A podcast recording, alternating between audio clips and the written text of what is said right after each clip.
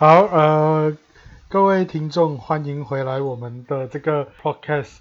父母不要听。啊、在我们的这个线上，我们一样跟上个礼拜的这个嘉宾一样，就是呃，我们有一个假美国人，嗨，假美国人，你好。我，们有一个吉隆坡的老居民阿万，Hey guys，然后我们有这个红豆冰，Hello，内还有一位这个这个呃特殊的存在，这个这个嫌疑。Hello Hello，好，我们今天要聊什么？我们今天就是跟着年轻人的脚步，我们先来聊聊他们年轻人这个时间里面，生命最大的一个部分就是上学。过去一年哈，从这个去年的三月十八号，我们有一个行动管制令开始，去年整年基本上都是以一个网络为主的教学。那一直到最近啊，上个月我们的这个教育部长就宣布学校要复课，小学已经在上个月复课，中学会在下个月四月五号啊才回到学校去上课。那在小学复课的这几个礼拜，我们也看到非常多这个状况啊，很多小学传出有这个确诊的学生啊，确诊的老师需要全班被隔离。甚至是这个整个学校当天的出席率挂零。等下我们把这个事情先拆开来看哈。第一个是作为年轻人，你们怎么看网课这件事？我觉得网课是一个让那些就是你会你会很有兴趣的去读你要读的上你要上的课，这是好处，这绝对是好，就是你可以在你的自由时间里面尽情的对你的热爱的科目发挥你的你的你的热情，展现你的才华在那个，但是它的另外一面就是你不会去学习你不喜欢的东西。比如说，做一个文科生，我不是很喜欢数学。像我疫情期间，我可能在网课上，我可能数学就没有这么的用心。如果相较于以前我们实体课，我们会被逼要去去学自己应该学但是不喜欢的东西。把在网课，因为你没有人管，没有同才的压力也好，没有老师的监督也好，呃，你会少了一种让自己去学习那些你不喜欢但是必要的科目的一个动力。我觉得这是正反面。嗯，来，另外的三位，哎，讲美国人来，你来讲。我们讲到网课的话，通常都会学校那边都会传来一个 message，就是跟你讲，网课就是考验学生的自律。然后这样子，我觉得是把整个学习的过程可以讲到是完全搬到去学生那一边要处理，right？因为都是讲，如果 OK 学生网课学不到东西的话，你可能一个言论就是。哦，学生没有在认真学习，学生没有顾好自己，学生一直被家里的东西 distract 还是怎样？而这样子的话，我觉得是没有考虑到，可能很多老师都还没有摸索到网课是应该这样教，跟实体课有什么差别。哎哎，你们两位发表意见的，我想听听你们的感受。你们觉得网课对你来讲是利多过弊，还是弊多过利？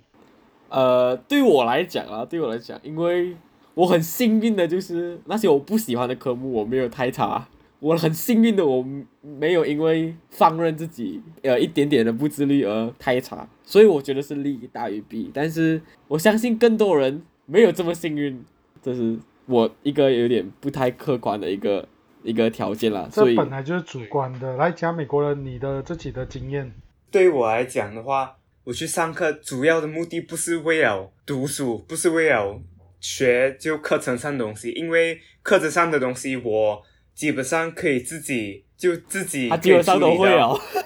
他基本上都会哦。那所以主要我 我去学校原因就是为了那个社交的那一方面，然后网课就很难做到这一方面，所以对我来讲是弊大于利了。OK，来，我们还有两位啊，我们来先看看咸鱼啊，咸鱼，你自己作为一个外地生，你本来是一个离乡背景到到这个大城市来求学，那你现在网课这件事情过去的那个经验，你你是怎么看待？我觉得对我自己来讲，呃，是弊大于利。为什么是弊大于利？因为呃，可能你会很疑惑，就是呃，都回到家了，应该是利大于弊嘛？能跟家人相处，虽然是真的是跟家人相处可以给我带带来很大的利益，就是让我很开心，可以在家里不用这样烦恼。但是为什么我讲弊大于利？是因为我损失了一方面损失了很多经济财务的问题，就是因为我租房啊，然后过后因为 MCO 的关系，我没有住在那里，但是还要如期交房，所以就是有这个经济上的压力。然后还有哦，真的是在家里学习啊，真的是像阿万讲的，会 不想学自己不喜欢的东西。所以你觉得网课你是在一个颓废的状态下的这个这个进行的？比较像颓废，偶尔是觉得自己太颓废哦，会给自己制定个计划，就是想要让自己变到呃稍微自律一点啊。然后发现呃我这种人不太适合自律。什么叫做不太适合自律？是不是所谓制定的计划，其实到最后永远就只是在计划阶段？对，可以这样讲，就是呃前一晚信心满满的写计划，明天我要做什么，我要多少点起来，结果第二天呃直接没有起来啊，是直接在网课之前前几分钟才起床刷牙洗脸，直接上完课，然后就跟自己讲，哎呀，明天明天再努力，然后是不会有明天的。OK OK，来黄豆冰，你自己的这个经验，嗯，我个人觉得网课对我来讲是利大于弊的啦。这是因为我是一个比较内向的一个人，然后就是在实体课的时候就是不常会发问，网课的时候就是给到我一个机会，就是可以比较勇于去发问问题，因为我可以这样子私底下就跟那一个主讲老师去沟通问问题，就这样子的。而且网课就是可以避免这一个肺炎病毒的这一个伤害。讲到这个，我看到有一些主张快快就是恢复实体课，老师就那边叫家长，你一直求学校不要上实体课，但是你有没有把你的小孩子送到去 shopping mall？但是我可以跟你讲，我父母从来都没有送过我去 shopping mall，就是在网课期间，我真的是永远都待在家，没有出过去班铺。虽然这个对外向者来讲是一个灾难，但是对我来讲就是一个很好的一个机会，就是让我可以学到更多的东西。好，感谢啊，感谢你们针对这个。那我下面就还有接下来的跟着这个课题的问题。OK，你们刚刚这个讨论的过程里面哈、提供你们的经验的过程里面，我发现了一个非常重要的一个 point，就是你们会觉得网课让你们更加多的 flexible time，更加多的这个可以使用的这个时间。那为什么学校的实体课进行的时候，你们的 flexible time 会很少呢？你要诚实的答案还是比较官方的答案？然 后当然是希望你们 我们都毕业了，我们就啊不需要诚实。你们当然是诚实的答案呐、来给我毕业了肯定是比较诚实的啦。诚实的答案就是因为如果网课的话，有什么我不想上的课的话，我就可以很容易的没有再上。但但但我哎，各位来三位四位哎，你你 OK，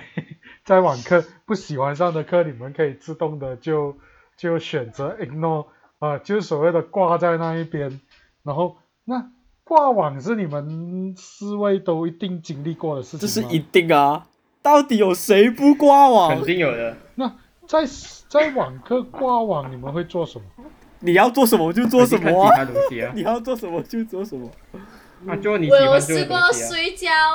看小说、看戏。哦，上网课看戏，OK，打机，OK，上网课挂网，如果老师教到你，你没有反应，没有这个情况发生过。我们有一个理论，就是你会上你喜欢上的课，所以在你跟你一起上课的人，总有一些会喜欢上那个课的人，然后是你的朋友，然后他会给予你帮助，所以我们会有一个互利互助的一个 互惠共生的一个生态圈，所以不会回不到问题。所以你们有一 team 人是在，就是每一科都有一些同学会根据这个这个老师的这个 pattern，然后做出一些快速反应这样子的一个 对对对，一个一个情况，然后协助，那一些落难的同学脱离这个这个这个困境，这样子拯救众生这样子的一个概念。OK，我们有自己的长城，我们要守护自己的班级。对不可以，一个人背吗就代表全部人跟着背嘛，所以我们不要有人背吗。OK，这个有趣。其实，其实，在实体课你不想你你那个课你不喜欢，其实你还是一样，也没有在上班，你也是会放空睡觉，不会吗？这就是差别，放空睡觉是浪费时间的。如果在网课你能做其他事情，你就可以善用那个时间。所以为什么实体跟网课的我们在发呆所谓的不想上课的时间的那个用处是有很大的差别？你被困在课室是做不了任何事情的。OK，好，我们继续来延伸。那刚刚你们其实也有提到这个呃社交生活这一块，那在你们的经验或者在你们的这个同才之间的这个经历，网课是不是真的会影响你们同才之间的一个关系？在网课这个这个进行的时候，建立同才关系这件事情是不是一个障碍？我个人觉得啦，因为在我家庭里面有两个年龄层，一个是所谓的呃青少年年龄层，一个是有点更小的，就是所谓的小学生年龄层的人，在我家都有。那我一个观，我观察到一个点是，像那种我们所谓的比较高年龄层的人，我们已经有自己长年累月的同才权，所以不管有没有上网课，我们都还可以维持联络，满足自己的社交需求。我们有很多方法啦，就是不管是你的 Facebook 啊、视讯啊、Call 啊，想办法跟同才社交。但是如果到低年龄层的话，那种小学生啊，from One 到 Form Three 啊，他们没有一个稳固的同才或生活圈、朋友圈，他们需要实体的见面，尤其是小学生。如果他们没有学校，他们就父母根本没有时间带孩子出去跟其他孩子见面，他们就真的是在家里待了一整年的那种状况，零社交，这是一个这是一个非常大的差距，对我来讲。哎，就直接讲明嘛，你们这种算是年纪比较大，而且其实你们跟同才已经有很稳固基础的，那那些所谓的新生或者年纪比较小的，他们的这个传统上还是以这个实体的这个互动为主的这种，他们还是需要回到学校才能够建立一个自己的一个一个社交的圈子。对对对 OK，那那个假美国人，刚刚你说，其实你回学校最重要的目的是呃社交，那你这一年。我相信你是一个比较特殊的一个个案，就是你非常清楚你自己要学什么，所以你可以在大部分时候，老师在讲课之前，你已经能够掌握老师的课程的重点啊，这对你来讲是一个比较简单的事情。那你的目的其实回学校主要是社交，那你这一年对你来讲是不是一场灾难？灾难的话，因为刚刚红豆饼有讲到，对外向的人这个是会是一种灾难，但是我其实觉得我不是一个外向的人，我就跟我认识的人会比较，就我跟我认识的人会比较热情，我跟认识的人会比较就比较会讲话这样子，但是我的社交圈其实没有非常广，所以其实我去上课的时候，主要就是跟都有一些人呐、就班上会有几个朋友，然后在联课活动也会有几个朋友，然后在别的地方会有几个朋友这样子。呃，主要就是从这几个朋友群跳来跳去讲话，但是在网上的话就比较难做了，因为我我习惯的就是我去到一个地方就有人在那边，就那个是我熟悉的环境，我就跟我熟悉的人做平时的事情啊，一起活动。但是如果就算是你平时之前每天都会跟他们讲话，每天都会互动的人，一来到网上的话，就是你要特地去找他们，特地去找事情做，这样子又是加了另外一层工作上去，所以这样子其实是会比较累的，因为平时你就你就没有特地找机会去跟人家讲话，去跟人家互动，来是必然的。嗯嗯嗯，所以其实就实体面对面的时候，很多时候不用刻意去安排，见到面，在坐在自己的位置上，他在你旁边走过，打个招呼，聊几句，这种就是在学校的日常。那在网络上面的日常，就是你可能要特地去开一个 platform 才能够做到那个交流。那这种交流变得太过刻意，其实不是一个非常有效的一个社交，这样子是吧？对对对，的，啊、另外两位你们有没有补充？我的话，我反正是跟假美国人的话是百分之百相反的，就是我还是会跟一些圈子里面的人，就是在实体课上还是有讲几句，但是会少很多。但是我就是在网上那一种就可以变得很 active，就是可以跟他们讲不停的那一种的，在网上的话，来，下一位。个人是跟假美国人的话是比较像的那种情况啊，总觉得上网的话有一点太过刻意哦。呃，就看看到另外一个现象的话，应该就是我的妹妹。因为他基本上去年整个下半年，他只去过学校上过一个星期的课，然后又被停学了。那他可以讲是整半年到呃从 MCO 开始接都基本上没有上过课的情况下，我家的都是毕业了的，或者是像我这样也是年龄比较大的，就跟他有一点相隔太远。他只是一个小学生，所以有时候他为了要融入我们这些所谓比较大人的群体里面，他会去刻意找我们的话题，你知道吗？我们是通过去找朋友讲先做小学一些比较智障的事情，然后在中学慢慢变到比较稍微成熟一点的那种。他不是好像就是瞬间跨越了一大个台阶，就为了要跟我们找话题聊。好，根据你们刚刚的一些内容，我大概做个帮你们做个小总结，帮你们归纳一个一些一些结论。呃，你们这一种属于这个社交圈子比较完善，像你们这种高中阶段才进入网课的，其实你们已经有自己的一个社交圈子。那转成这个网络之后，还是能够透过网络去做一些联系。但只是网络的联系，往往可能会反而会需要更加的一些刻意。那但整体来讲，其实不会对你们的这个社交圈子有太多太多的这个冲击。但是对于那种小学阶段或者是那一种自己在学校的圈子还没有完整建立的这些群体的学生来讲，他可能就会失去了自己社交的机会。那可能在整个网课这段时间里面，他就失去了学校的那一种所谓的同才之间互动、互相学习的这一种互相活动，也不只是学习，有时候是讲废话，有时候是打打闹闹。那也是从这些打打闹闹的过程里面，会学到很多彼此的一些做人的模式啦等等的东西。那这也是他们在这个这个阶段，如果进入网课的话，他们就会失去这个东西。那当然，现在才回到实体课。我们也不晓得接下来的这个状况是怎么样。其实讲到网课哈，那我不知道啦，我自己额外自己个人的好奇啦。那你们觉得网课如果用学校实体课的那一种要求来做，实不实际？比如说，呃，有的学校要求学生一定要穿校服上网课，有些课程其实它明明也不太能够调整到网络上面去的，比如说体育课。那如果在网课一定要做，你们的感受是什么？我觉得一一一应照搬，不管在任何什么情况都是一个不对的，包括网课上也是，就是网课有网课的方式，它需要一个更轻松、更有趣的方式来教课，因为呃少了一些监督跟呃旁边人的所谓的呃帮助的话，你无法在一个镜头面前硬硬的吃下很多的资讯，你会不由自主的想要关掉它，然后让自己休息。而且像是体育课这种，根本开了镜头，你不可能这样跟你一起做这些体操，一些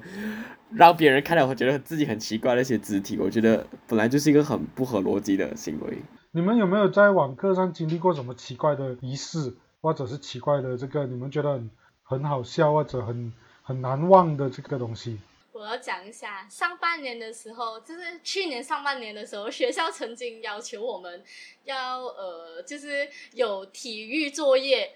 他的作业的情况特别的简单，就是呃，他跟你讲这些动作值多少分，请你要做一套三十分的动作出来，然后这些动作就是叫你拍一个照，这个就属于两分的动作。哦，我跟你讲，我这个作业是怎样完成的？我就是阿哥阿哥，快！帮我来拍一下照片，我的姿势对吧？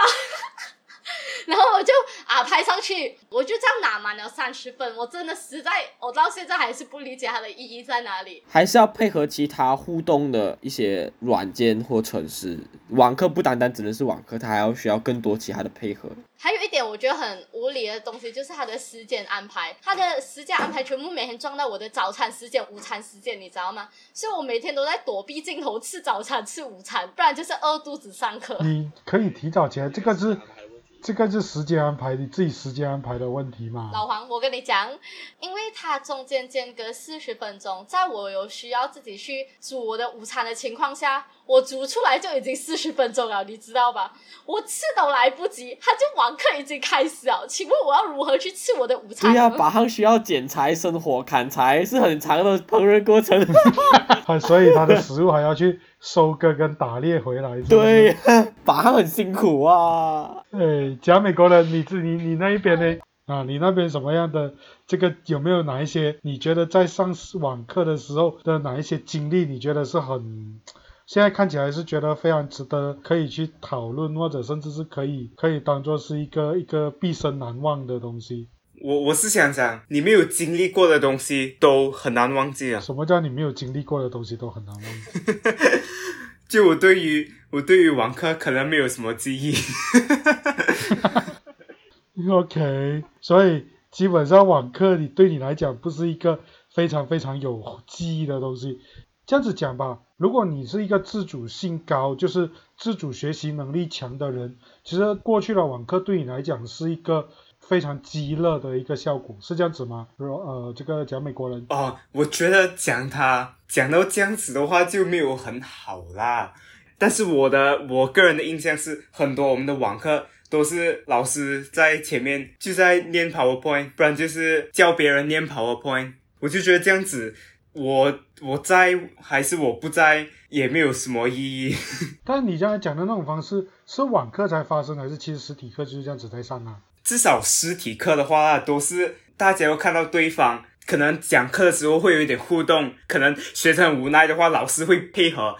老师，除非那个老师真的很厉害，脸皮够厚，他不可能再讲个不停，然后完全理都不理他前面那些学生。这样的话，老师都会在想办法讲配合他的听众。在网课的话，你看不到你的听众，你这方面的压力就马上消失掉，你就自己讲自己爽。对我是觉得你讲课的那 quality 会下降啊。OK，这一点是我没有想过的。讲到网课这一个东西哦，我觉得它的效率很低。其实，因为我基本上回到学校，我发现我老师问大家网课所学习到的文章还是什么会吗？基本上全班人都会讲不会，根本就是听不明白在讲什么，就很像加美国人刚才讲的，就是在念 PPT、念 PPT、念 PPT 这种过程中，根本无法吸收到东西。其实其实这个礼拜的文章我也写完了，其实也是在谈网课。网课有网课的一个一个问题，它的这个平台的特性，它的上课的模式，很多时候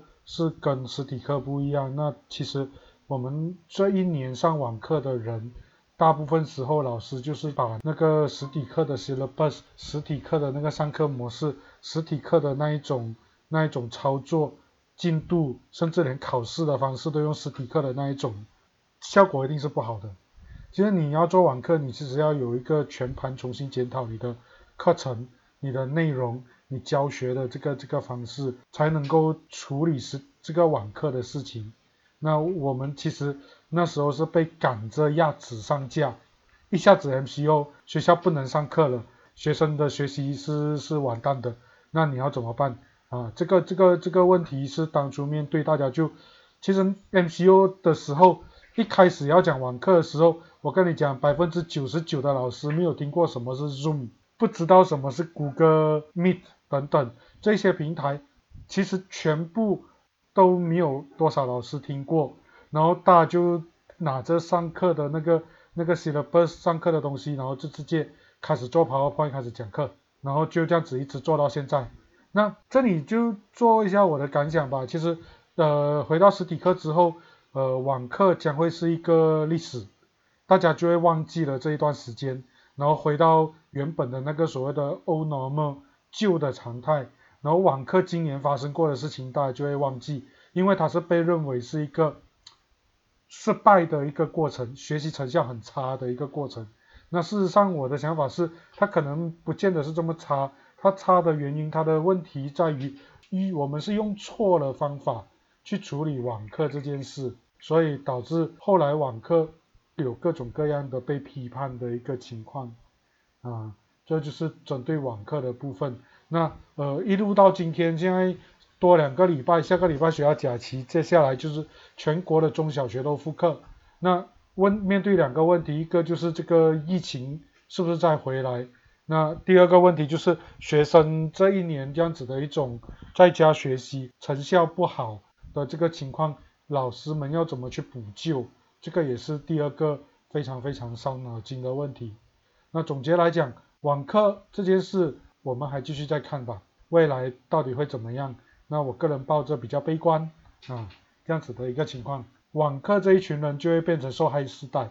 从此之后，讲到网课的这些学生表现不好，就会讲他们可怜当初遇到网课，就是这样子。好了，OK，好，呃，今天我们的节目就到这里，呃，我是老王，感谢大家的一个支持，下一个下一集我们再见，谢谢。